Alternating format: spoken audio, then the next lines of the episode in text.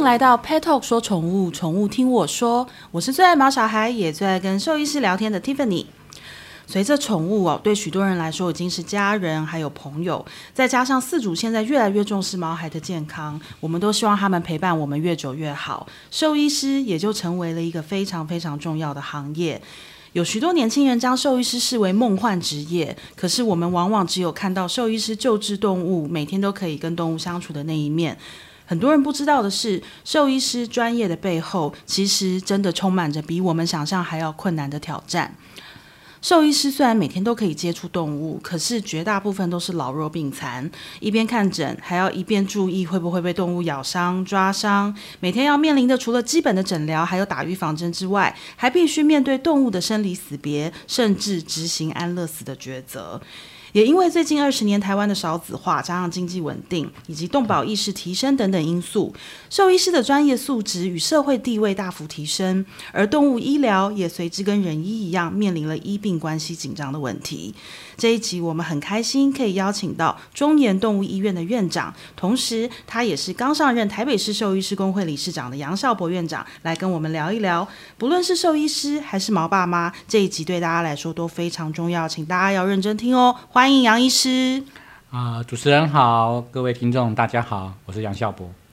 杨医师，是，我想请问哦，就是在最近的十年呢，你觉得台湾人的宠物饲养观念，还有整个兽医产业有什么样的变化？呃，我是觉得大家对于动物福利这一块，嗯，真的跟十几年前，或甚至于我刚踏入兽医。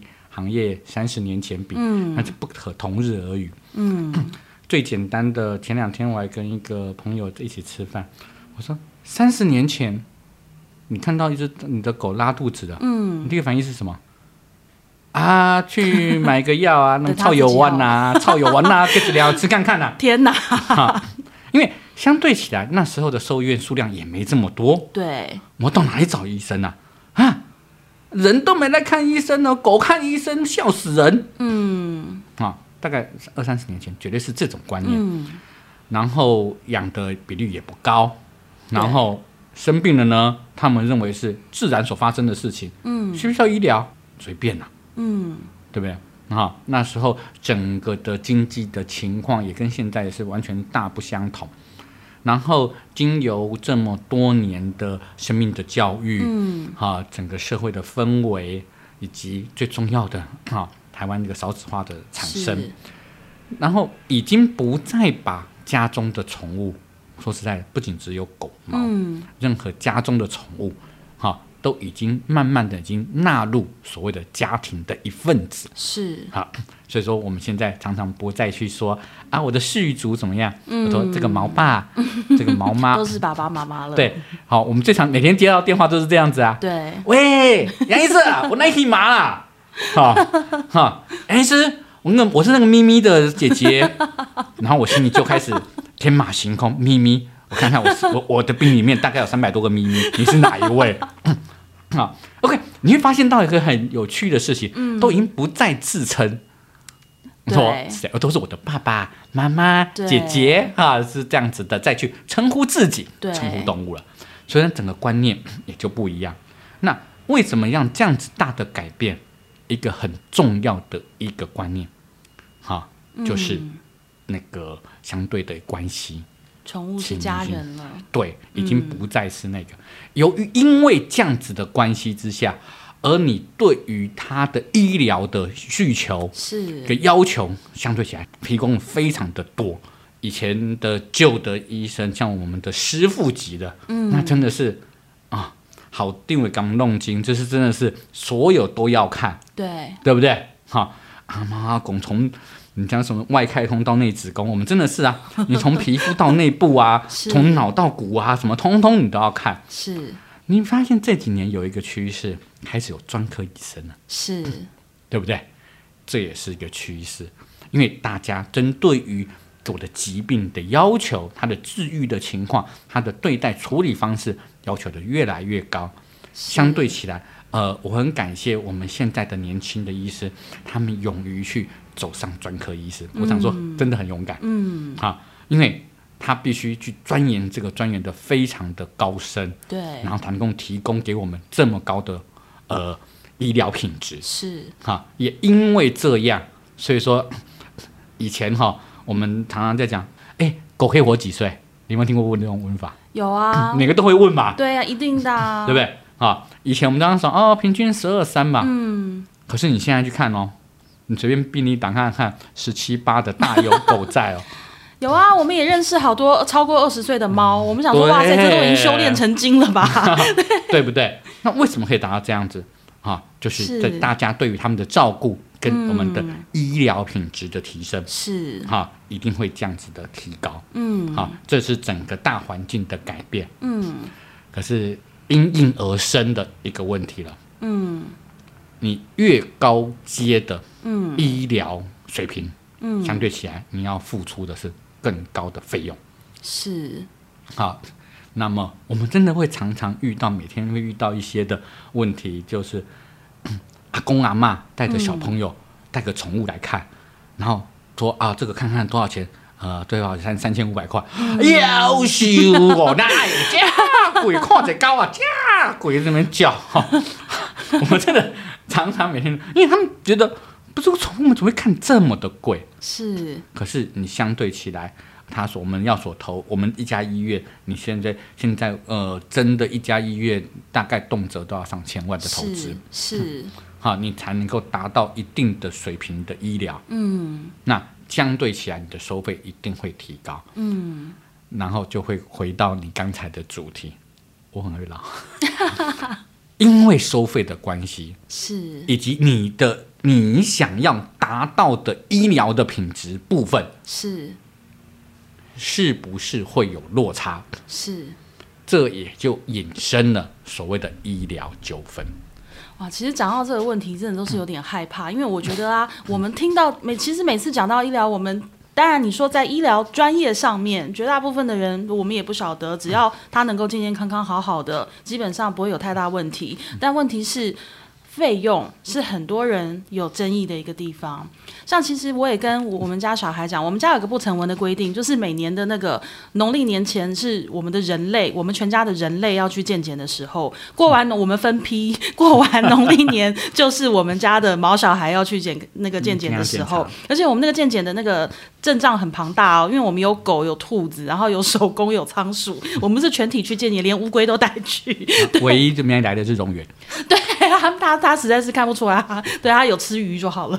对，然后我其实我都跟我儿子讲啊，我就我像我上礼拜我就跟我儿子说，我们才约了下礼拜我们要全家，因为中研动那个南港中研动物医院哦，就杨医师的医院，其实也是我们的家庭医师。像我们家，因为他们有看特宠，所以我们家特宠也都全部就在他们那边看。然后我就上礼拜我就跟我儿子说，我说哎，过完年了，换这一批要去了，我就说你这个月你给我缩衣节食，我说因为我说你都不准要说要买东西，我说因为这一票都是你的弟弟妹妹，然后每年我们就是好好照顾他他们，就必须要做这些事情。那相对的，就是费用我们平常就要省下来。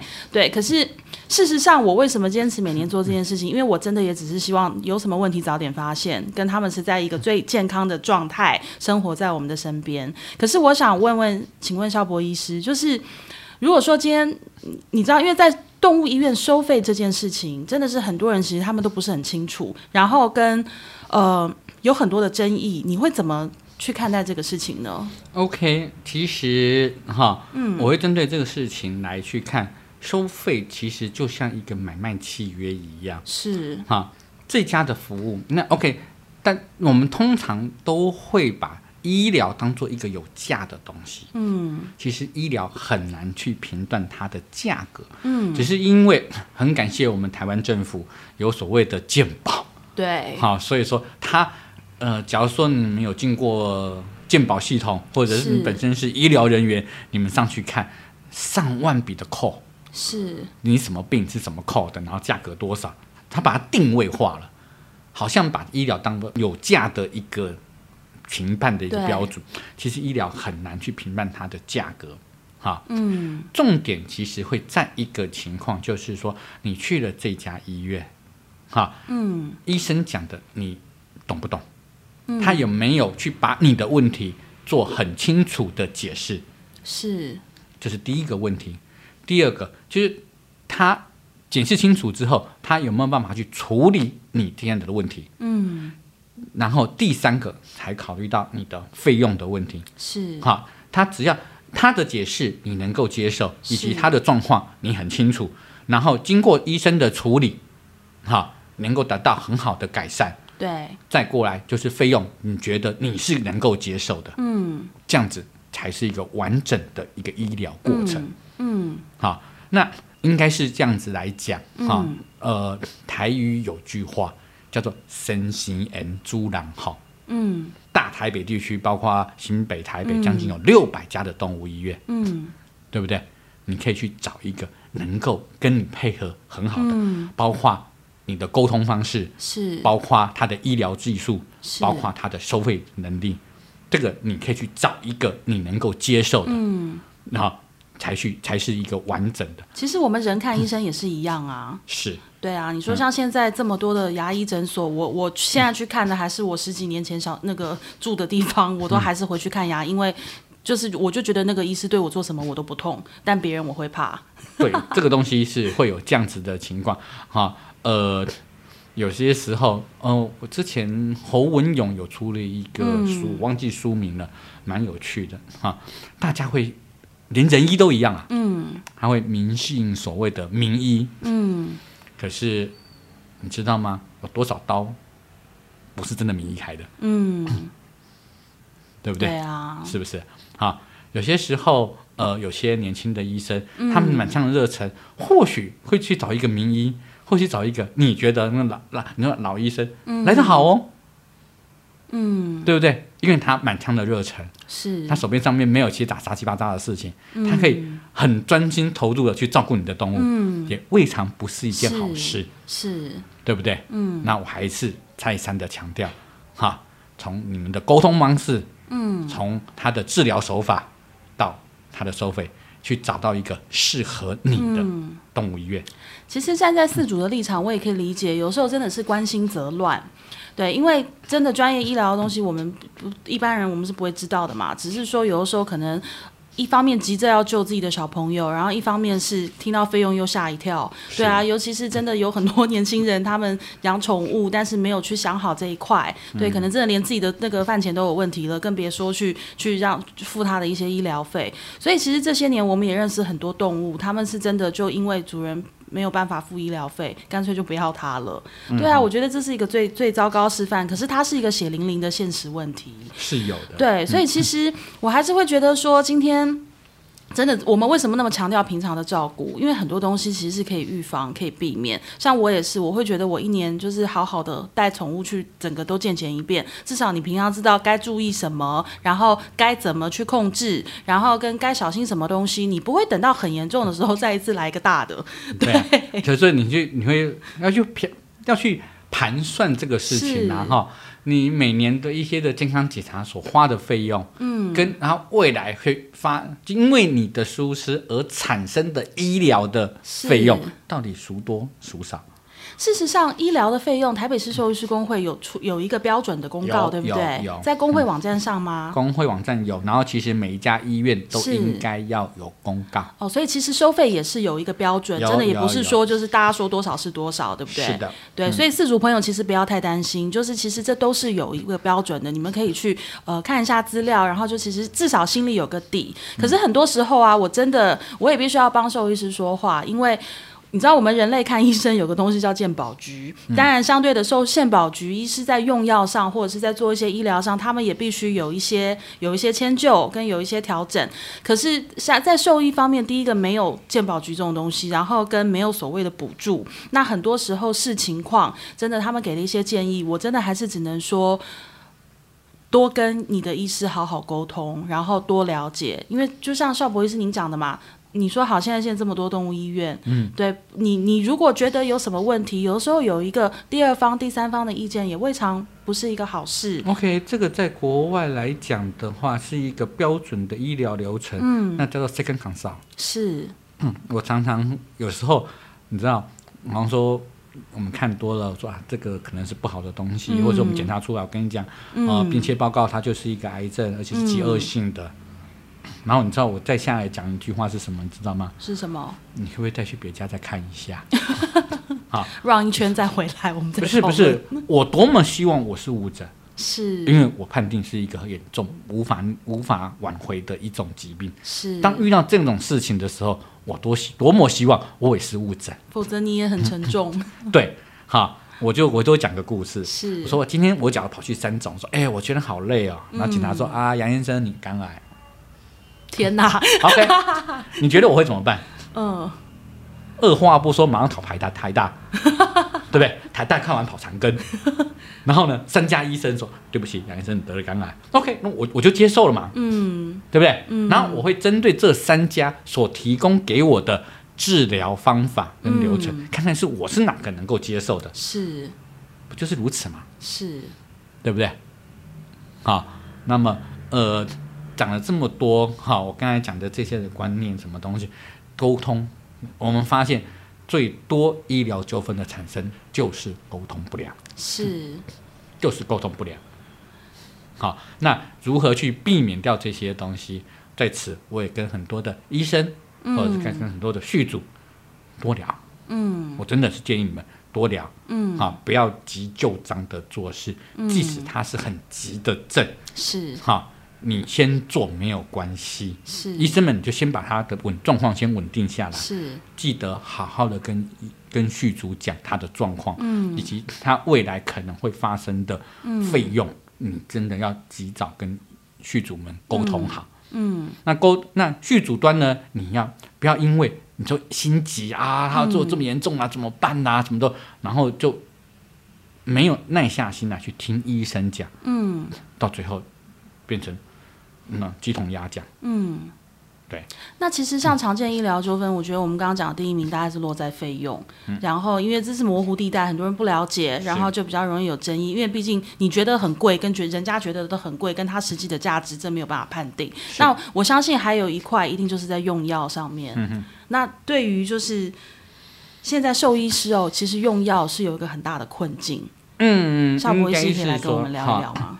其实大家也不用太担心哈，大概九成以上的药，嗯，大概都不会太太大的问题。是，哈，你的小病这些的，其实 我我要看这个事情，知道？嗯我今天才听在网在过来的路上面听到一个渐冻人的用药，然后今天公布了，健保局公布了这个渐冻人的用药可以用健保给付。嗯，那他他说，害我听哦，那多少钱？他说一年可上可省千万，我吓了一跳。嗯，他说那一颗要两百万，天哪，对，好一样的。我说为什么我说这个跟兽医有相对的关系？我说你的小病啊，拉肚子啦、什么东西，不要怕没有药啊，都有药。嗯哈，你会发现到会比较有用药困难的部分，其实都是在在少数的罕见疾病，嗯。比方说库欣症是正的，嗯。对不对？嗯。好像说癌症的，嗯，好，那都是比较少的用药，那个部分我们真的会比较不像那么的容易获得。嗯。不过不要说不要说兽医院难混的，连人你不见得容易获得。嗯好，不过目前还好，我们还是有开了一另外一条的路，啊，你可以用透过一些特殊的管道是可以获得的，嗯啊，是可会，可是程序方面会相对起来会麻烦，嗯一样嘛，人也是那么麻烦。假如你是一些很特殊疾病的，你要获得这些药，它的程序走法本来就是会那么麻烦。对，啊，那 又回到刚才 Tiffany 讲的，对不对？嗯都不希望他生病。对，对不对？那么定期的检查啦，这些东西可以做一些很好的预防的动作啊，不要让你的狗啊或者是猫去发生这样子的事情。嗯这至于用药的部分，大家都不用太过于担心。嗯，那真的在遇到了。对，真的遇到了哈，你也不用担心，更好好跟医生们去谈，那么我们去找到获得药的一个正当正确的管道。嗯这样子，应该目前来讲的话，还是要那个。然后我们目前每年都还会跟农委会他们去谈出一些特殊的药品的的进口啦，或者这些，每年都还是会有更新。啊，续主们真的有需求，呃，嗯跟医生讲。那我也请现在呃呃各广大的兽医们，是假如真的有问题，麻烦反映给工会来，嗯我们会代表你们跟政府方面做协谈。嗯，太好了。像邵博士，你知道我们那个小小兽医营每年寒暑假都在办，然后每一次就是我们会参加小小兽医营的小朋友，绝大部分都是爱动物。然后每一班啊，我们都会问一个问题：你长大想当兽医吗？真的就是一半以上都会说他想要当。然后有的时候我们都开玩笑，我们都看着他们说：好好念书哦，要加油哦，继续学习正确知识哦。然后我们说，你们以后其实还会面对很多很辛苦的问题，所以我们在这边可不可以请邵博医师给我们的新兴学子们，未来想要成为兽医的人，然后一些建议？呃，不晓得从哪一年开始觉得兽医是一个，应该是说回想自己吧。嗯，当初念兽医，拍谁就是没考好。什么态度啊？不过我还是秉持着一个一个心念，是做什么像什么，是，对不对？或许当年没有想过会这个事情，嗯，那我们那既然念了兽医，那麻烦把兽医这件事情做好。是，那做下去之后，你会发现它真的很有趣，嗯它真的很有趣。那本身的一些性格啦，一些的个性啦，嗯好，慢慢就要去找到。呃，我因为我的小孩是一零八课纲的，一零八课纲的第一届嗯啊，呃，有人说好，有人不好，可是我是觉得他一个很大的精神，我也希望哈，不管是家长或者小朋友们，哈，一直在做一件事情，去做，去找到你的性向是什么。是而不是看着别人觉得做得好，所以你就觉得你可以做，是，而是你本身的性向嗯。能力可以培养，性向改不了。其实哦，各行各业真的都有它的好，跟有它辛苦的地对方。，好，对。所以说我也不会说啊，收益好或不好，先找到你适不适合，是，那你个性。呃，今天早上的时候回台大一趟，嗯。然后刚好遇到一个我的学妹，嗯。她戴着口罩没认出来，她大突然间在大叫“呀，杨医师”，嗯。啊啊，然后我们就在那边聊了一下，啊，然后我就说你现在，我说你毕业啦，大五了啊，说对，嗯然后现在在老师的实验室，嗯。在做分子生物的方面的研究什么东西、嗯。哦，然后说哦你要走这一方面，他说没有，他说他真的不敢走临床，他真的不敢走临床，是，啊，那我说为什么？你你就是刚才讲的嘛，就是面对生死啊，对，就是一个面对生死，他觉得他走不出来，嗯他就走不出来。嗯。啊，他呃，他就说嘛，连他自己就走不出生死这个关头，嗯，他如何要去跟续主讲他会死亡这件事情？是，啊，这个你要面临到那所谓的临床，那不见得这就不，这不见得就是说那个你不能当兽医，因为兽医领域非常广大。对，啊。你你看到只是我们兽医的四大领域的一部分。对，啊，除此之外，你也可以做经济动物啊，嗯对不对？嗯，好，那个是又关于民生大计啊。对，有没有最近最大的社社会新闻、民生新闻是什么？缺什么？缺蛋，但缺蛋归谁管？对不起啊，手艺是啊。那当然有很多的因素是，哈，呃，种原源种鸡的进口困难，嗯。然后造成，然后再加上禽流感的问题，造成嗯。蛋鸡的大量的不不缺乏，嗯。最好你看嘛，一定先有鸡才有蛋嘛，嗯，对不对？对。那鸡没有了，你怎么会有蛋？哦，这这点是很最确定的哈，嗯。你们也不要跟我讨论蛋鸡的问题，一定是有鸡才有蛋。嗯。那鸡没有了，那你怎么来的蛋？那鸡没有当鸡没有，当然很大的问题，包括所谓我们常常讲的原种鸡、原原种鸡的进口，是，然后没有蛋鸡的产生，嗯再加上大量的禽流感的问题，嗯。所以说这个不是一时半刻的问题，对是可能大请大家共体时间，哈，嗯。大家共体时间哈，呃，对于蛋的需求，大概是要给真的给需要的人，嗯嗯，啊，真的给需要的人，嗯。好，然后这些也是我们收益在管辖的所谓经济动物的部分，是，好，那那很有趣的一块的是所谓的野生动物嗯。啊，那块在台湾走的会比较少一些，嗯不过那就是很有趣啦，嗯，你可能会骑大象，你可能骑骆驼，对不对？骑象龟啊，那那个的话真的是接触的完全不一样对，可是你要去看看过哦，哈，嗯有些时候你会去，你去一个哈狮子老虎，嗯对不对？你去，你有没有看过那个长颈鹿的大便，啪，脸盆都装不住的那种，对不对？然后你这一脚就踩上去，哎，你假设有兴趣，我觉得很有趣，哎，踩下去温温的。我那时候就这样，那一坨那个大便在那边。哎，所以要提醒大家哦，兽医真的是我觉得最厉害的一点是他们在看不同的物种。对对，你知道人就是人就是人嘛，对不对？那个高的矮的，男的女的，老的少的，可是兽医不一样，他们的病患可能是猫，可能是狗，可能是乌龟、兔子、仓鼠这些我们常见的，可能是狮子、大象、老虎、河马、长颈鹿、蜥蜴，这是真的是这个这个太太广泛了。对。对啊，然后另外那个领域现在也极度的缺乏。嗯，最近好像要过了一个法条。嗯，以后所有的动物实验必须要有兽医师的存在。是实验动物部门。是啊，是那那那个又攸关非常大的台湾的一个经济的状况，在生技产业。是哈，生技产业。哈，你看你吃的所有的东西，不管你是擦的、抹的、吃的、喝的啦的这些，对，啊，每天看什么？什么咕咕桃诶，什么咕哩咕哩沙米嘛，啊，那么多一堆太奇八糟很多东西，嗯，就是为了人的健康。是。